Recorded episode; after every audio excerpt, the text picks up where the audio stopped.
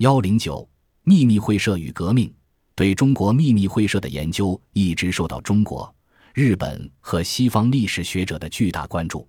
他们试图回答的问题是相似的：怎样理解近代中国的革命？它何以成功？对中国秘密会社的研究同样也是热门话题，但中日及西方学者各有不同的关注点。对中国学者而言，这类研究反映的是他们对当下政治、意识形态和社会问题的关切；而对日本和西方学者而言，相关研究则体现的是他们对中国革命的思考以及革命如何与中国历史相关联。他们假定，挑战既有体系与权威的秘密会社成了革命的一个因素，并试图通过探索造反与革命间的关联而找到中国革命兴起的推动力。本书成功的将革命与秘密会社两个领域的研究结合在一起，做出了新的贡献。本书的研究继续关注革命与秘密会社这两个核心概念，分析他们在不同记载和历史时期的含义，以及他们如何相互关联。本书探究了从清王朝到民国这一巨变时期秘密会社与近现代政治的关系。作者发现，清政府普遍意识到秘密会社的存在。在排满运动期间，革命党人试图招募秘密会社成员加入他们的军队。然而，孙江指出，秘密会社的作用被夸大了。实际上，秘密会社在推翻清王朝中的影响，主要在于革命党人采用了秘密会社的社会网络，因此，革命党人得以在普通民众和军队中扩展他们的组织，以达到夺取满人权力的目标。孙江述及。辛亥革命后的政局有两个事件应仔细考虑：一是一些杰出政治家合法化秘密会社的努力，以及其为何并不成功；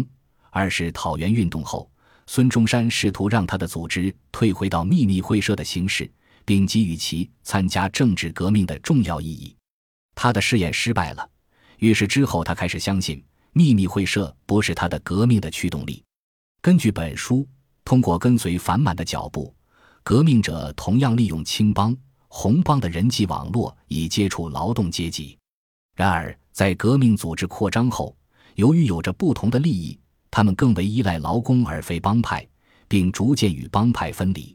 相反，蒋介石联合青帮、红帮，在一九二七年发动四一二反革命政变，许多共产党人及工会领袖遭到处决。共产党人在上海劳动运动中的领导也随之结束。在一九二零及一九三零年代的农村革命的讨论中，孙江发现，革命者运用红枪会的力量去推进苏维埃和农民运动。尽管红枪会没能成功的转化为革命力量，但却成为武装革命的重要参与者。这显示出理论与其实践的分离。通过探究革命根据地红军将领们的戏剧性故事，孙江展示了革命兴起与地方社会间的连结与冲突。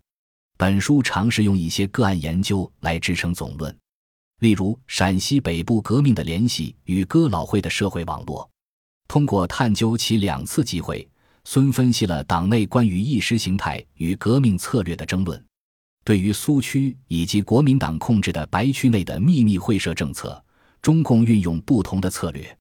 当兄弟会被编入苏区的序列时，中共同样寻求其在白区的组织的支持。这一模式影响了抗战期间华北和华中的革命实践。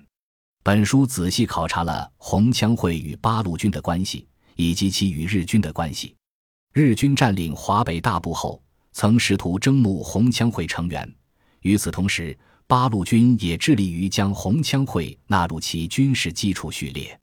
通过分析红枪会分别与日军及八路军对立这两个案例，作者揭示出这些力量间的复杂关系。孙还发现，新四军采用了秘密会社的网络，以图在战争期间生存和发展。